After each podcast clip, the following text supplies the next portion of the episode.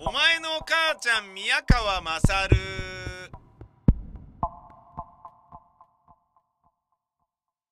おはようございます。えーお前の母ちゃん宮川勝です。いやー、しょうがないな。雨降ってるな、もうね。今朝はね、もう、あの、うん昨日のね、朝起きた時にはもう、えーほぼほぼ、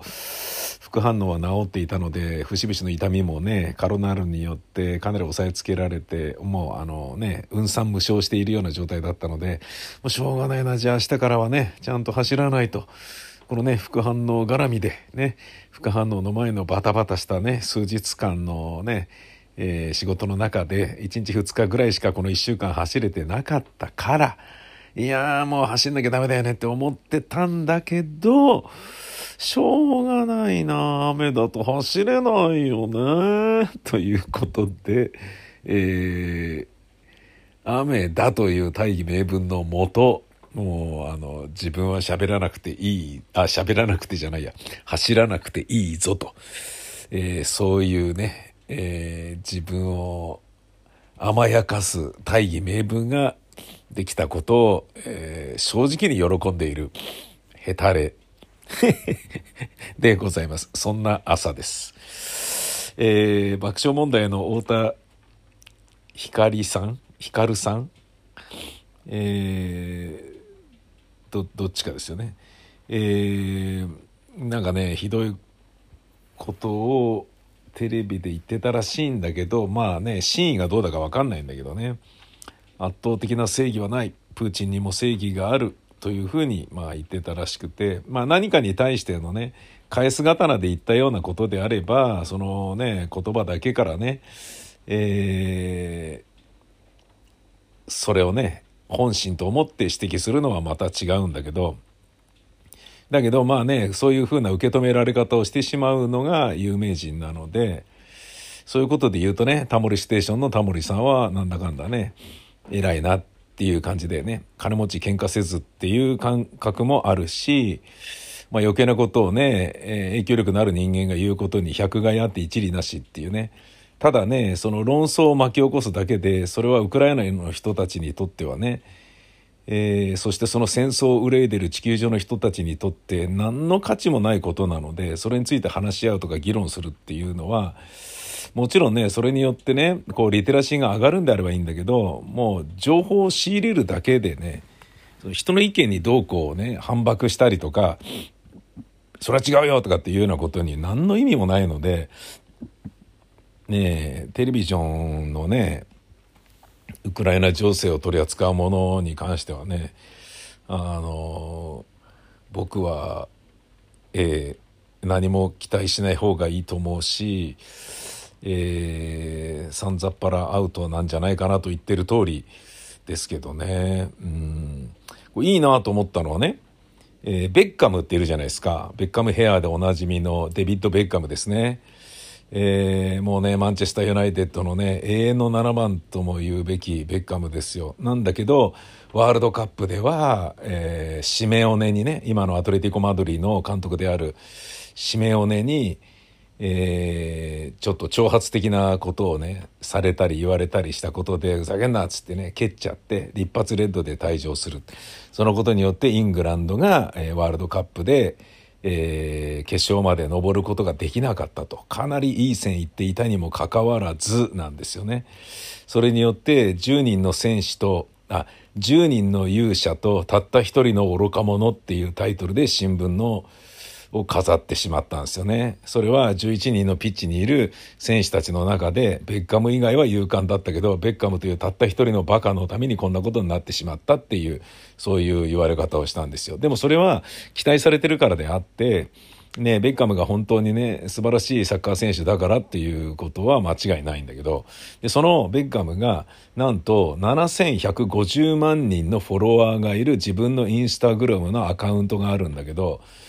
まあ、当然人気者ですからね。奥さんはスパイスガールズで、えー人気者ね。そういったような、えー超セレブの彼が、7150万人のフォロワーを抱える自分のインスタグラムのアカウントをこの戦乱の最中にあるハルキウのお医者さんにそっくりそのまま使わせるということで話題になっています。すっごいアイデアだよね、これね。僕のアカウントをそのまま使ってくださいと。えー、すごいことだよね、これね。いや、なんていう援助の仕方だと思って、これはベッカムにしかできないわって、いや、ベッカム以外の人でもできると思うよ。うん。だけど、その自分のアカウントでされてることを、どういうものをね、発信されたところでそれに対して自分が責任持たなきゃいけないというリスクが思いっきりあるにもかかわらずだよ。でしかもその人がねあのね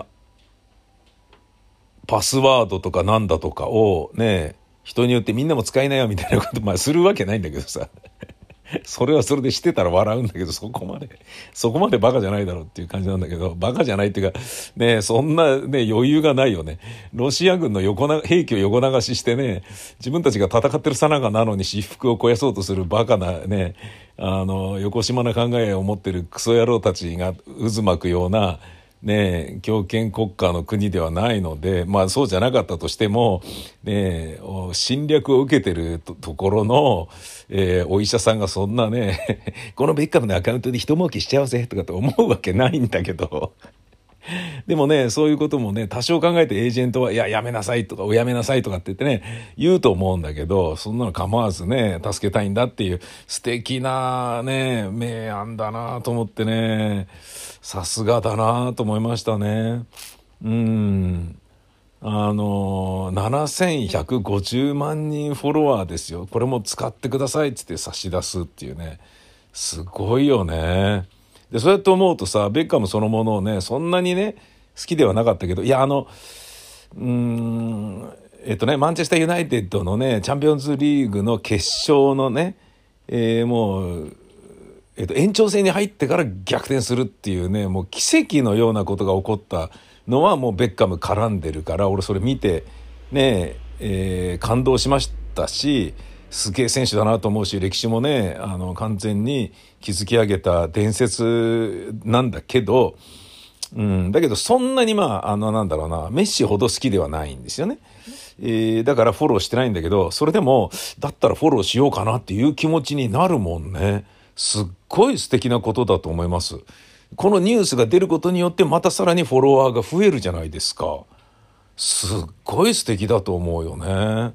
まあ俺の場合ね、フォローしたところで何書いてあるかわかんないからいちいち翻訳しなきゃいけないっていうのもあるし、ね、実際俺たちみたいなものにね、届けたくて、え発信してるのが、じゃないのがね、そのね、ハルキウのお医者さんですから、フォローをね、今はね、急いでするぞみたいな感じにはちょっとなってないですけどね。うん。そんなようなことをちょっとね、思ったよ。えーあとはね俺がねちょっとねこれちょっと怖えなと思ったんだけどあのー、なんかねあれなんだよな佐藤勝って人がいるじゃないですか。でどうやらプーチンの審判になってしまったらしいっていうことを友田健太郎さんがツイートしていてねこれがねまああのちょっとこうこれこれこういうのを見ているとどうやらこれはちょっととあいつかなりいっちゃってるぞっていうことがなんかこう説得力あるつぶやきによって説明されてるんですよ。まあ大方あのはしょるんですけどねえー、うんとねあのサーシャっていう人物なんだけど佐藤勝の初期の著作に出てくるらしいんですよね。でこれこの人は佐藤さんのモスクワ大学での親友でラトビア出身のロシア人でラトビアの独立のために活動するサーシャとして読者に強い印象を残していたんだけどその後どうなったのかは知られていなかったのね。だけど、えー、今日書店で佐藤さんが昨年出した翻訳書の後書きを読んでいたらその本の著者がサーシャであることが分かったのね。で、20年ぐらい音信不通だったらしいんだけど、2012年に友情が復活したらしく、なんとサーシャはプーチンのイデオローグになっており、ウクライナ東部でできた傀儡国家にも深く関わっていた。サーシャは佐藤勝の青春時代の英雄。佐藤さんはサーシャが変節したとは思っておらず、サーシャの主張を入れて、プーチンが歴史的役割を果たそうとしているのだと信じることにしたらしい。友情は美しいものだけど、そのために目が曇ることもある。この本の後書きで佐藤さんはプーチンに北方領土問題を解決する気があると主張している。そんなことは到底ないよね。量産体制になってからは読んでいない佐藤さんの本だけど、と、えー、友田さんは断りながら、初期の佐藤さんの著作は割と熱心に読んでいたのでサーシャことアレクサンドル・カザコフ氏が佐藤氏にとってこれほど大きな存在かはどれほど大きな存在かは理解しているつもりだその彼がプーチンのイデオローグになったという顛末は個人的にもショックで考え込んでしまう私たちの人生には時折輝かしい他者が現れるそうだねうん僕らの人生には本当に輝かしいね、キラキラと輝く他者が現れるよね。自分の目の前に。自分の人生の中にね。急に登場するね。登場人物として現れてくるよね。うん。それはわかる。その人物の周囲はいつも光り輝いて見え、私たちはその人のようになりたい。それができないならばせめて共に歩みたいと願う。その人が謝っているのならいっそ共に過ちを犯したいとすら思うのである。うん。モスクワ大学に留学した佐藤さんにとってソ連軍の戦車に立ち向かいラトビア独立に貢献した親友サーシャこそそんな輝ける他者であった激動の中で音信不通になっても彼は記憶の中で輝かしい存在であり続けた。そんなサーシャが50歳を超えた佐藤さんの目の前に再び姿を現した。ということがこういったことの経緯なのだろうと。佐藤さんは、えー、落とし穴にはまってしまった。これそのものは同情に値するけれど今後佐藤さんがロシアについて何を言おうが一切信用できない。彼はもう立場を決めてしまった。プーチンについて一見批判的なことを書いているがそれは中立の見せかけに過ぎず佐藤さんの心は常にサーシャと共にあるらしいと。いうことらしいんですよ。これはねうわーよかった。ちゃんといいもの見つけてって感じ。こういうのいちいち見てかないとさ、わかんないじゃないですか。あの人意外とね、なんかまあ、右っぽいこと言ってるけど、本質的にはリベラルだよねとかって言っていうふうに思ってたりすると、あなそういうことなの？とかってなったりするからさ、おっかないよね。えー、そして僕はやっぱり、えー、このね、佐々木俊直さんが言っている、えー、つぶやいているこれがもう本当にその通りだと思うんですよね。311の原発事故でも、新型コロナ禍でも、1、テレビのワイドショーばかり見て何も学ばないそう。2、偏ったイデオロギーや陰謀論に惑わされ、そういう情報ばかり仕入れちゃうそう。3、専門家軍が発信する膨大な知見を吸収し知識を蓄積していく層の3つに分かれたけれど全く同じ構造がウクライナ侵攻でも点々点はいその通りですね。本当にその通りだと思いますね。311の原発事故でもコロナ禍でもそうだったけどこのウクライナ侵攻侵略においても変わらずかと。学習しねえのかおめえたちはと。テレビ見てるだけで世の中のことを理解したつもりになってることが恥ずかしくないのか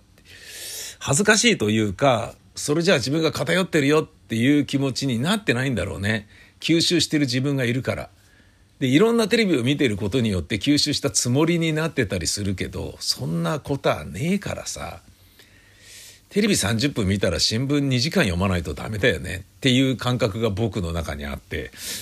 でも新聞だけ読んでちゃダメだからネットで自分でね調べなきゃダメだよね。っていうのがあってでさらに自分は、えー、ネットで調べるものはねサイバーカスケートでありエコーチェンバーというものがね当然あり得るわけだから自分が求める自分はきっとこうだったらいいのになこうあってほしいなと思ってる情報ばかりが自分には、えー、すり寄って集まってきてしまうのだから自分が嫌っている人間の人の意見も、えー、自分が意味嫌う考え方についてもちゃんと調べてみようというふうに思って調べないといけないというところがあるよね。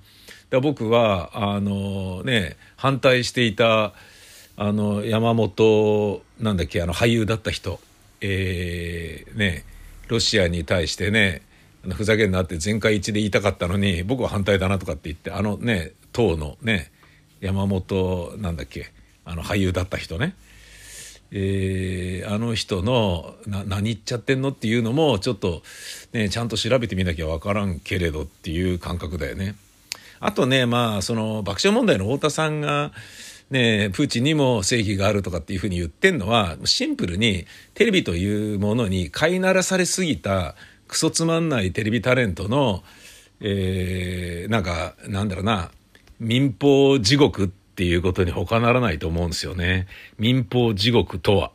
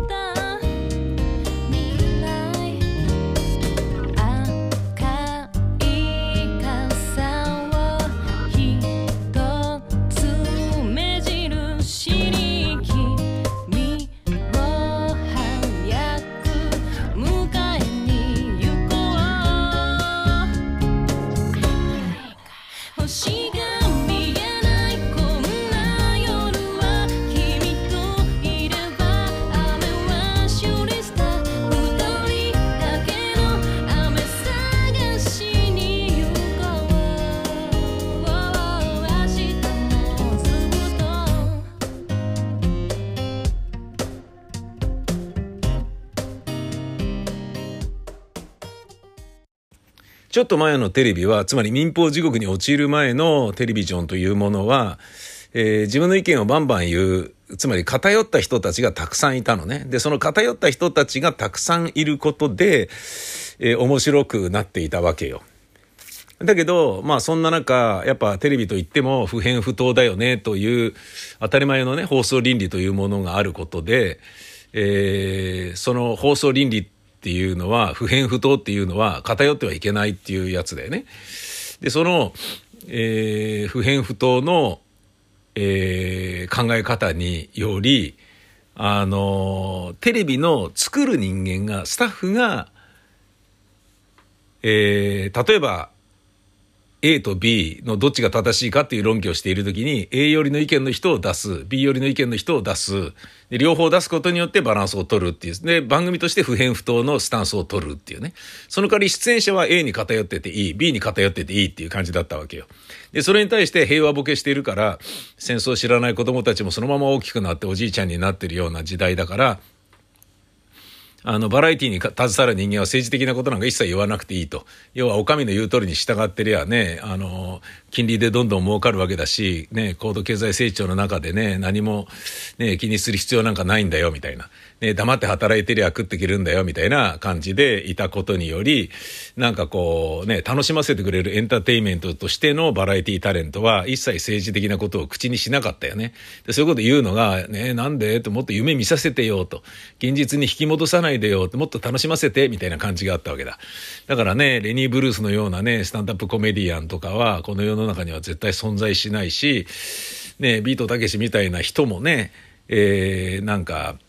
あの、とりあえずね、面白いことをやっている、竹ちゃんマンをやっているからこそ、えー、話を聞いてもらえるような感じで、あの、言ってみればね、ウーマンラッシュアワーのね、村なんとかさんのように、えー、なんかね、こう、強くね、えー、なんか政治的なことであったりとか、堅苦しいことをね、あの、発信し続けてる人がね、テレビであんまりね、えー、重用されないというのと同じようなことだと思うんだけど、そういう雰囲気になってるよね。で、そんな中で、じゃあなんでね、えー、そういうことを言う人間がうまい具合に存在しているのかというと、やっぱりこの民法地獄によるもので、民法地獄というのは、その偏った A の意見、B の意見を持ってるバラエティタレントってのは前はいなかったんだけど、少しずつ意見を言った方がいいってことになってきたのね。なぜかというと、バラエティで、つまりコントや漫才を名刺代わりに芸能界に入ってきた人たちは、それだけでは食えないから、えー、短命だから、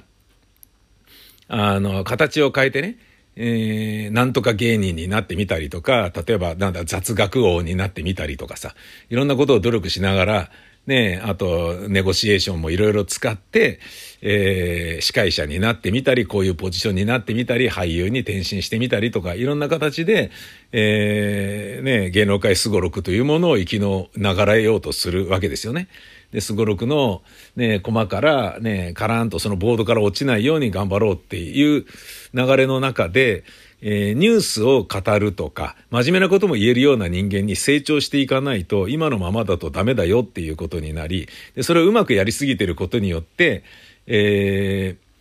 ー、あの、一番ね、あの、なんだろうな、一般人から馬鹿にされているのが、ロンドンブーツ1号2号の、えっ、ー、と、アツシさんですよね。えっ、ー、と、淳的なみたいなことをよくね、あの、そんな私は、私、淳的じゃないですよとかっていう女の人が結構いて、どういうことなのかなと思ったら、ああ、そういうことかっていうね。あの、いろんなとこに顔を出して何でもね、自分はできますみたいな顔するような、そんな調子いい人間じゃないですよみたいな、あの、こととかで言ってたりする人もいて、あ、面白いなと思ってね。だからそれは、彼はね、す、あの、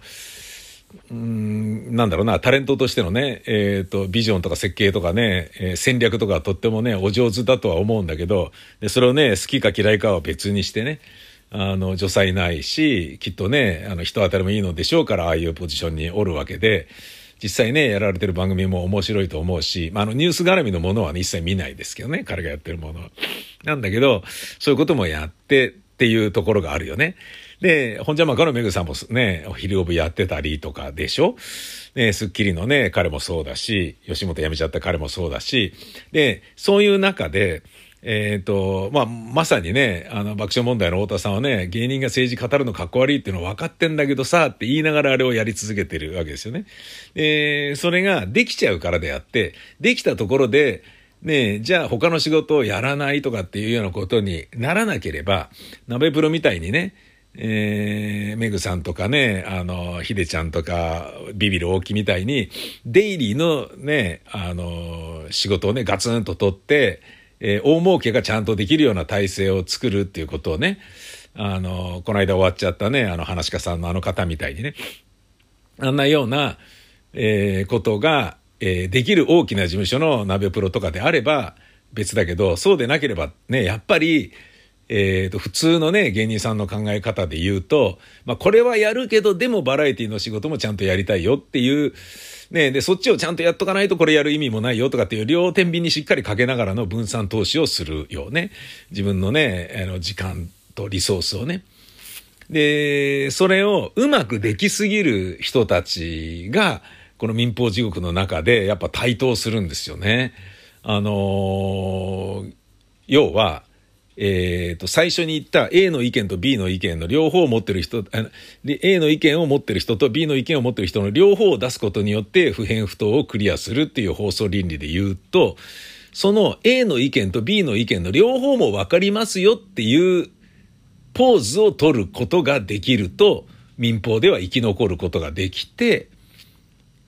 で、太田さんはその、なんだろうな、完成形に近いレベルなんだと思うんですよね。なのに自分の意見を強く持ってるっていうふりまでできる。だから、タモリさんやたけしさんのように、言わないことが一番雄弁っていう、堂々とした、えー、横綱相撲を取るのではなく、もう自分から攻めに行くんですよね。横綱なのに、横綱というポジションなのに、攻めに行って、なおかつそれで外さない、そのリスクを負いながらもそれを成功裏に収めることができるのが、その論文の淳さんであり、爆笑問題太田さんなんだと思うんですよ。だから、さっきの、えっ、ー、と、ロシアにもね、プーチンにも正義はあるんだとかっていうようなことを言えちゃうっていうね。で、あれがなんで俺が一番悲しい民放地獄による副産物なのかって思うかっていうと、つまり、あそこで、あのポジションの太田さんが、ロシアほんとクソだよね、ひどいよねっていうことを言ってたら、この番組がね、サンジャポという、まあサンジャポなのかどうだかわかんないけど、その番組が、えー、ロシア憎しのスタンスになっちゃうよなって。それはどう考えてもちょっと偏ってるような気がするぞと。ね。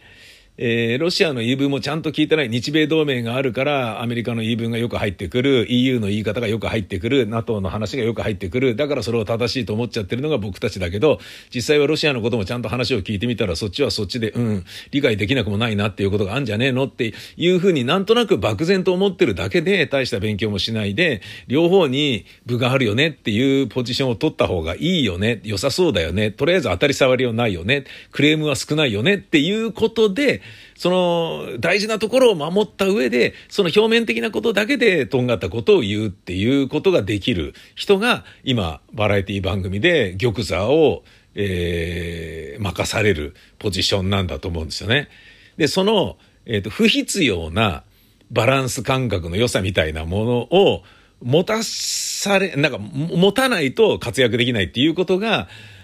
あのもう要は、えー、スポンサーに支えられている民放というものが、えー、かなりの数を占めるテレビ局の、えー、いわゆるテレビという業界の地獄絵図なんだろうなと思うんですよね。で、それがある限りは、その佐々木俊直さんが言うように、ワイドショーを見てることはね、何のあの勉強にも情報にもなってないんだよっていうことをまるで気づかないで、いる愚かなあの民衆たち、層を形成し、だけど、いや、ワイドショーでちゃんと情報入手してるからっていう勉強した気になってる残念な人たち、惨めで哀れなあ裸の王様の層をたくさんこう作ってしまっているっていう嘆かわしい状態だと思うんですよね。だからそっちの方が僕は罪深いと思うんだけど、でも、太田さんにしてもね、論文の淳さんにしてもね、いっぱい稼ぎたいわけじゃないですか。いっぱいテレビ出たいわけじゃないですか。っていうことは、そのテレビを見てね、人がね、あの、リテラシーの低いおバカさんになろうと、なんか国民性がね、だだ下がりしようが、正直知ったこっちゃないっていうところまで言ってるんだと思うんですよね。そこに対する、自分がやってることはこれ日本という国に対してマイナスだぞっていう感覚は多分ないんだと思うんですよね。自分、なぜなら自分はバランス感覚がいいのだから、俺は偏っていないのだからっていう。これがね、あの、最近の熟成したテレビ業界の非常に悲しいところで、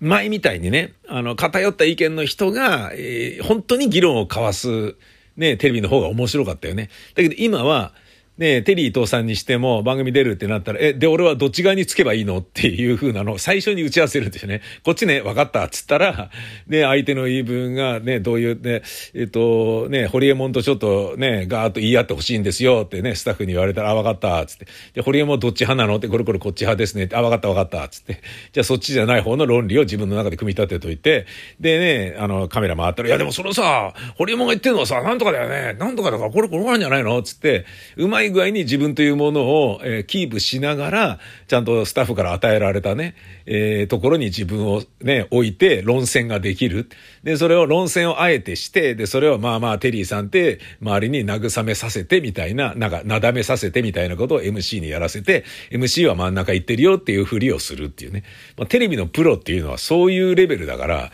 すべてがやらせですからで、それがね、すべてがやらせだけど、やらせっぽくなく見せることが非常に上手い人たちの、えー、集まりなので、なんかね、もう、あの、なんだろうな、熟成しすぎて気持ち悪い。できすぎタレントばかりが多くて気持ち悪いっていうね。欠陥品のようなものをもっと出してほしいっていうふうに、あの、僕は強く思うのはそこですよね。笑っていいともに出る前だった噂のチャンネルに出ていた頃のタモリさんにまた会いたいとかね。えー、オールナイトニッポンやってた頃のところジョージにまた会いたいとか、そういう気持ちの方が僕はすごい強いんだよな。まあでもそれもね、私ね、いい年しているジジイのノスタルジーでしかないので、ただのクソ独り言だけどね。まあそんな僕が、えっ、ー、と今、ウクライナに関して、えー、あ、こういうことなのかなと思っている、えー、ものをまとめると、うーん、とね、え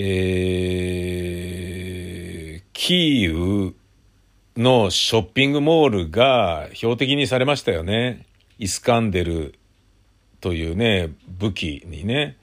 あれ、領土防衛部隊の司令部だったらしいですね。それがどうやらバレて攻撃されたらしいということ。で、マウリポリの、えー、南西の町、ベルジャンシクにロシア黒海艦隊の大型揚陸船が到着し、港で装甲車両を荷揚げしている様子が放送、されたらしいんですよね。だこれからね、どういうふうになるのかなと。あの、クリミアと東部の2つの州があるでしょ？それとロシア本国の、えっ、ー、と、連絡ルートが確立されてしまうと、兵力の転用が可能になってしまうから、再編成して転用するとなると、えー、なんかね、やっぱ矛先はね、また改めてヘルソンとかに、あの、ね、今ね、ちょっと、も、揺り戻しを食らってるヘルソンをもう一回とか、なんかそういうことになるのかなとか、うん、なんかね、そういうことを思うと、うむむむむっていう感じ。えー、あと、まあ、マリウポリの、ね、人をさらってるのは、えー、なんかね、ウクライナの人間を俺たちは助けてやったんだ。だからロシアに逃がしてやったんだっていうことでロシアにロシアの国民に対するプロパガンダに利用するためにあれ連れてきてるわけですよね。で、映像撮ってんだけど、もうどう考えても、あの、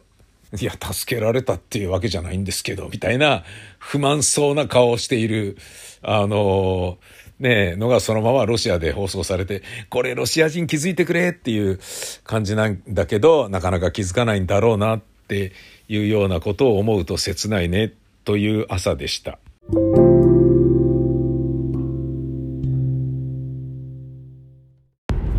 お前の母ちゃん宮川正です。車で移動中、本日雨が降ったのでバイクに乗れない。そして、えー、吉祥寺に行くにあたり、車に乗らないとなるとバスで行く以外にないので、あとは雨の中傘で歩く。雨の中濡れながら自転車に乗る雨の中バイクで行くタクシーで行く、えー、ヘリコプターをチャーターするとかそういうもう非現実的なことぐらいしかないので車で吉祥寺に行って、えー、その後、えー、打ち合わせ行って、えー、で最後に、えー、池袋のアニメートで打ち合わせという、まあ、あのー、コンテンツビジネスの打ち合わせ収録、打ち合わせ収録みたいな感じの日でしたね。私は個人的に、えー、まあ無事だったので、副反応というものから無事問題なく戻ってこられましたので、今日は、えー、フル稼働でございました。フル稼働した中で、まあちょっと自分が、えー、果たして、えー、こういうことやってて大丈夫なのかなっていう仕事の中で、まあ一個あの小さい、いや、これは断ろうっていうのをちょっと、あの、お断りすることにしてですね、ちょっと、いやこれはいいだろう。これはいいだろうっていうのは、あのー、テストステロンが少ないから断ってんじゃねえかみたいな感じでテストステロン注射打ちましたけど、うん、それね、関係ない。あの、要はね、気持ちにやる気がみなぎらないから消極的になってるだけなんじゃないのってやりなよみたいな感じで、ねあの物事を捉えてた時もありましたけど、これは断っていいだろうっていうようなものなので、えー、ちょっと断ることにしまして、えー、でもね、もうなんかフリーランスで仕事をしていると、どんなお仕事でも断る時っていうのは本当にあの後ろ髪引かれる思いでね、ねあんな人たちが相手なんだからいいじゃねえか断ったってって思うようなものなんだけど、ああ、断っちゃった俺って思うんですよね。でも俺の場合は結構な確率で断ってるので、ああ、断っちゃったって思う機会が異様に多いっていうね。あのなんかね、それちょっとね、じゃあじゃあやりゃいいじゃねえかみたいな話なんだけど、やりゃやったでね、えー、あの、なんかね、ストレスなんだよね。うん、まあそれ、だから、まあいいのいいの。結果的には問題ないんだけど、うん、どうなのかなっていう、そういうことですよ。そして、今日は、えー、危うくですね、えー、ちょっと、やべえよっていう、あの、宮川勝の松ぼっくり王国、ね、えー、とあるところがネット落ちすることになりまして、非常にあの、悲しい。今の段階でね、それを言っちゃいけないのかもしれないので、まあ、伏せておきますけど、まあ、改変期だからそういうね、変更事項はありますよね。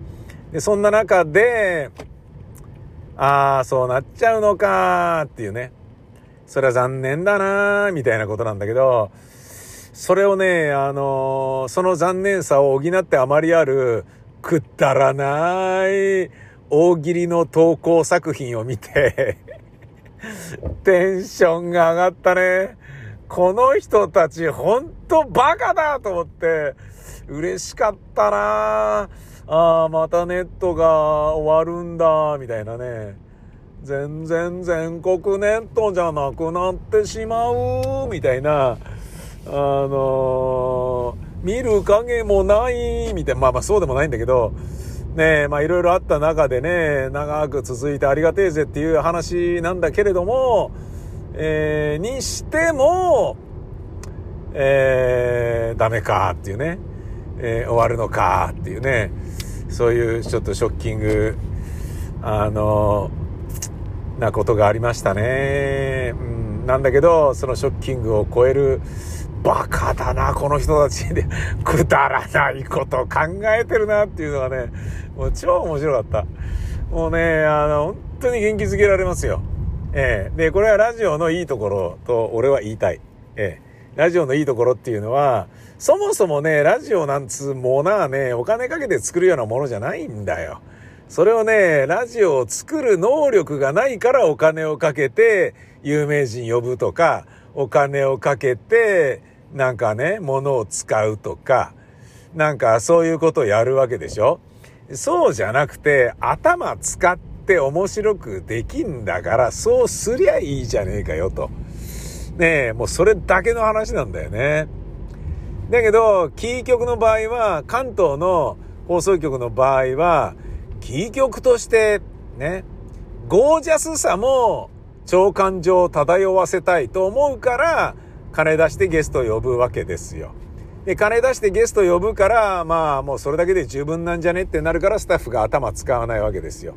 で、それをキー局がやってるから、そういう作りが正しいんだと思って地方局で真似する残念なスタッフがいて、だけど呼べるね、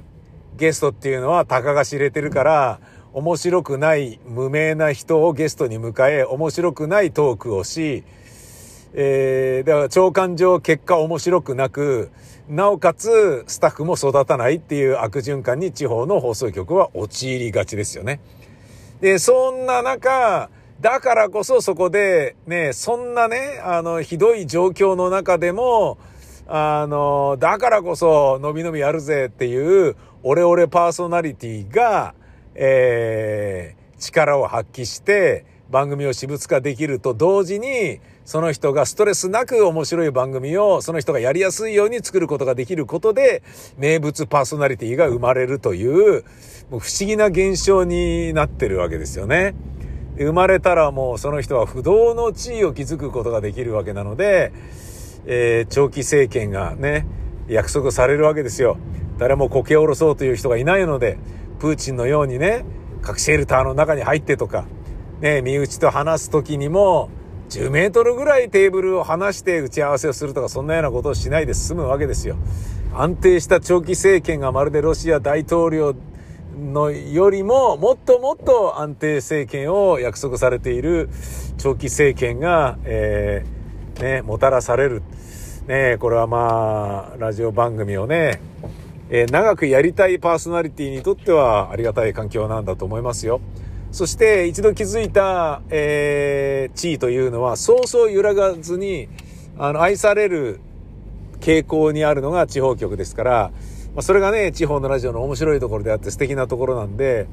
あの、そっからね、変な方向にね、あの、勘違いする方向に行かなければ悪くないんだと思うんですよ。それがもうね、勘違いして、わがままな感じに、そっち側に伸びちゃうんだ、この人みたいな風になっていくとちょっと煩わしいですけどね。えー、なんていうのが、まあ、地方局だったりするけれど、うん。まあね、あのー、嬉しいですよ。えー、ああ、ネット終わっちゃうんだ、残念だなと思ってたんだけど、えー、面白投稿で俺を笑かしてくれる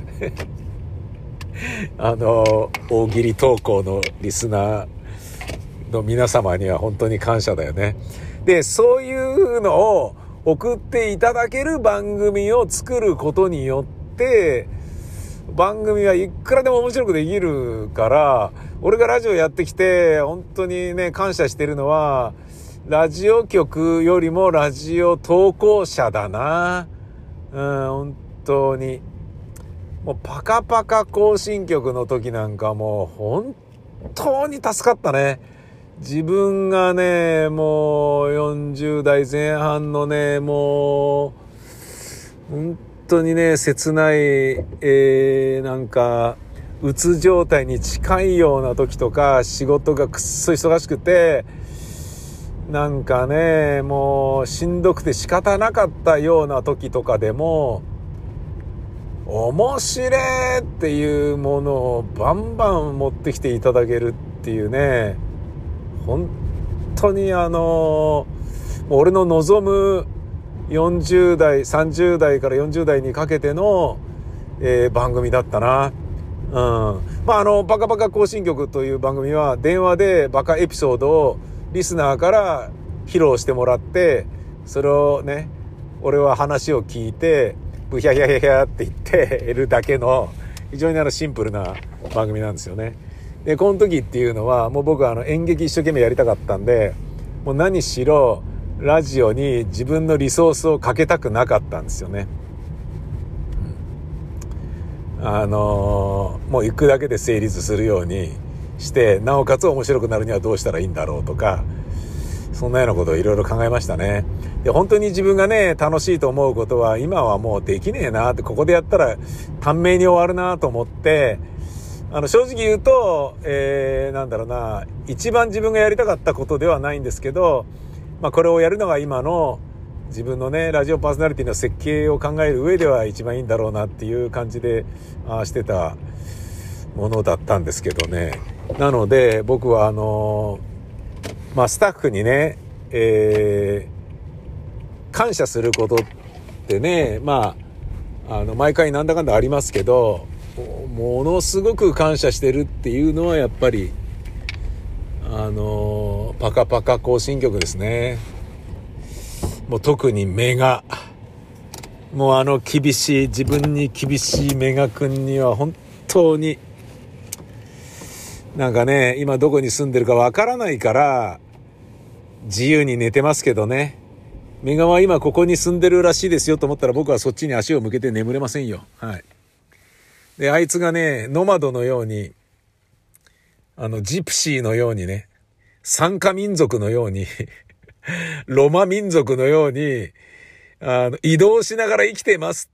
ね、移動しながら生活してるらしいですよ、メガ君はって言われたら、俺は、まあね、えー、地球に向かって足を向ける。つまり、立ったまま眠る。そういう道を選びますよ。そのぐらい、ねえ頭が上がらない、感謝をしている、そういう人です、メガ君は。自分に厳しかったしなあの男は。うん。でね、周り、他の作家がどうあれ俺はこうするっていうね、ところと、こだわりをしっかり持ってたから、もう安心して任すことができましたね。あの番組は本当に幸せだった。うん、本当に。大抵の番組って、うん、なんかね、イライラすることとか、なんだかんだやっぱあるんですよ。それもしょうがないですよね。あのー、ねそんなにうまくね、相性がいい関係って築けないから、しょうがないことだし、ね、それを乗り越えながらみんなやるわけですよ。で、お互いね、イライラしてるっていうのは、パーソナリティに対してモヤモヤするものがありながら、でもいい番組作ろうと思うことで、スタッフも我慢しながらやってくれてるっていうところもあるじゃないですか。つまりお互い様の話なんで、で、それはね、あの、許容しながらお互いがやるべきことだけど、パカパカ更新曲に関してはあんまりというか、もう特に、あのなんだろうな、メガ千葉奥山に関しては、こう、感謝の気持ちしか俺はない。本当に。えー、そういう感覚でいっぱいですね。うん。あの、聞いてた人ならね、わかると思うんですけど、もうざまみろっていうぐらい面白かったからなあ、もうこんだけ面白かったらいつ終わってもいいですってずっと思ってた。こんなに面白かったら、これで数字が伴わなかったとしても、全然いいですと。もうこれだけ面白かったら僕満足ですみたいな、毎回に近いほどレーティングの時は特に思ってたな。すげえな、この人たちと思って。うん、まあね、あの前にね、千葉君にインタビューして、この宮川正、お前の母ちゃん宮川正でも紹介しましたけど、ねいろんなことがありましたよね。うーん。ね、それね、振り返って、ちょっと聞きたくないような怖いところもあるけど、でもどうだったのどうだったのっていうことを、ね、まあまあ振り返りたいというか、まあシンプルにノスタルジーだよね。うん、まるで非生産的ではないよね。まるで生産的ではない、ただのノスタルジーであり、クラス会でしかないんだけど、それでもやっぱりね、僕たちの中ではすごい大きな存在だったので、あの番組は。やっぱ振り返りたいと思うし、ねたまにね、みんなに会いたいなと思うよね。うん。で、放送やこういうとこでも言ってないようなこともあるからね。あのなんだろうな、高い下リスナーの話とかね、あの人のその後とかね、これはちょっとね、言えないね、みたいなこともね、やっぱりね、若干はあるんですよね。まあ言っちゃうタイミングもあるんでしょうけれどね、どっかでね。うん。なんかまだね、言いたくないなっていうのがね、ありますね。言いたくないなっていうのは、だからなんだろうな、同じ側のね、えー、番組を作る側のスタッフ的なイメージで出演してくださった、電話に出て面白話をしてくださった皆様のことを捉えているものが僕やね、メガ君や千葉君とかの間にね、あるから、なんだよね。うん。まあね、でもね、それもね、えー、まあそんなことをね、やることが許される立場というのはね、非常に稀有な存在のパーソナリティしか、ね、あの、東京の放送局ではいないと思うので、えー、もうね、時代がね、あの宮川のようなパーソナリティ出てこねえなってね、思っててもね、二度と出てこないと思いますよ。時代、時代のマッチングも大きいからね。